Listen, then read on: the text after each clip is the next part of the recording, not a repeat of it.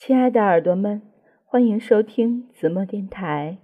如果你喜欢子墨的声音和文字，请在蜻蜓 FM 上搜索主播名儿“千子墨”，千阡陌的千，子桑子的子，墨阡陌的墨。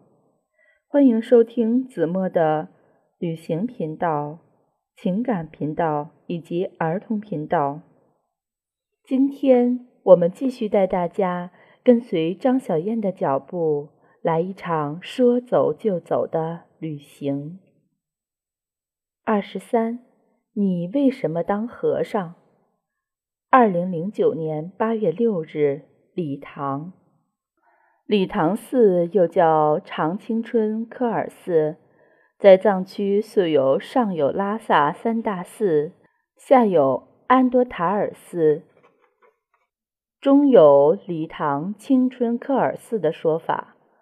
理塘寺位于理塘县城北山坡上，规模宏大，建筑绵延，依山坡向上，鳞次栉比。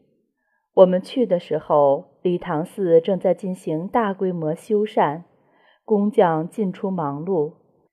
这是一路上唯一不卖门票的大庙子，印象甚好。阿亮很喜欢藏族的寺庙，跟我说，从喇嘛们戴的帽子知道理塘寺是属于黄教。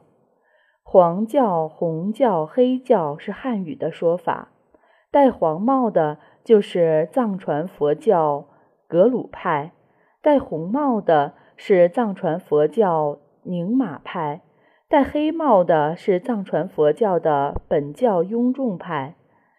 我是第一次进这么规模的藏族庙子，且对藏传佛教了无所知，只是去看看热闹，就不对人文历史做啥介绍了。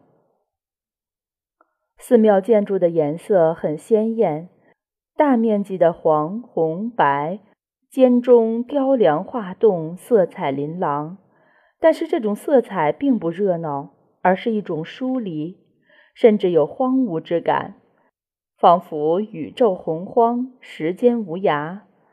礼堂海拔过四千米，听说是世界上海拔最高的县城。太阳仿佛更近了，高原的阳光耀眼，那样强烈，让人感到一阵阵眩晕。不时有喇嘛骑摩托车从身边呼啸而过，红色的僧袍在风中翩舞飞扬，气场很盛。我跟阿亮在庙里胡乱转悠，头昏眼花，直犯困。碰到一位老和尚坐在台阶上晒太阳，望望我，我也好奇地望望他。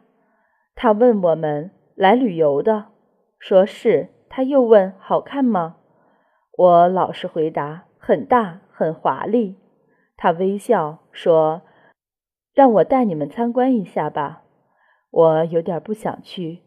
但阿亮很有兴趣，就随着上去了。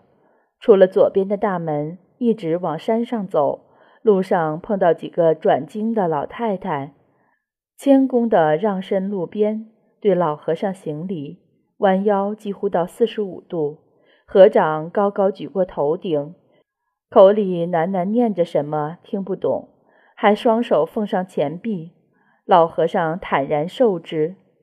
从山顶一扇小门进去，方知里面竟然还有大片建筑，看起来比山下的建筑古老很多。老和尚带我们到一座旧楼前，门上挂着把锁，锁旁贴一小纸条，上书“游客止步，谢绝参观”。老和尚从腰间摸出一串钥匙，开门带我们进去。光线昏暗，进门就是楼梯。上楼，转过走廊，老和尚示意我们等一下。他开门进第一个房间，重新拿了一串钥匙出来，带我们转过走廊，又是一道门，开锁进去，又是楼梯，再上，再有一道门，开锁，又是楼梯，搞不清楚这样进了几道门，上了几层楼。越往上，楼梯就越陡窄。有点意思，我回头冲阿亮眨眼，说上面肯定有宝贝看。阿亮一脸神秘的欢喜。老和尚带我们看的是十世班禅曾经生活和学习的地方，和我一路上来看到的华丽与恢宏那么不同。这里竟如此朴素，小小的房间点着一盏酥油灯，光线昏暗。房间器具已经很旧，藏柜、藏箱依稀能看出当初手绘的图案，颜色暗淡，但花纹精细。老和尚指着一张床说：“这就是石室班禅坐床的地方。这里的东西都和当初一模一样的摆放，原来什么样子，现在就什么样子。”又带我们去一个房间看唐卡，说这些唐卡都很古老，多少多少年我已经不记得了，实在不了解藏传佛教，连问题都提不出来。只觉满眼华丽深邃。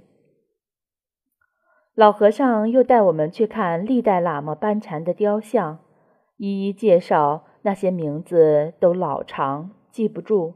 但我留心听着，有没有仓央嘉措？一直听他介绍完了都没有，脱口问：“怎么没有仓央嘉措呀？”他那么好。老和尚惊讶，我竟然知道仓央嘉措。他温和地说：“仓央嘉措是我们的六世达赖喇，也是我们藏族最大的宝。”他没有回答我的问题，但他又忍不住好奇，问我：“你喜欢仓央嘉措？”我点头，喜欢。他问为什么？我想了想，诚恳地回答：“他的诗很美，他的人性之美胜过他的佛性。”所以觉得他与人更亲近知心。老和尚看着我，点头微笑，说：“傍晚有辩经，可再来看。”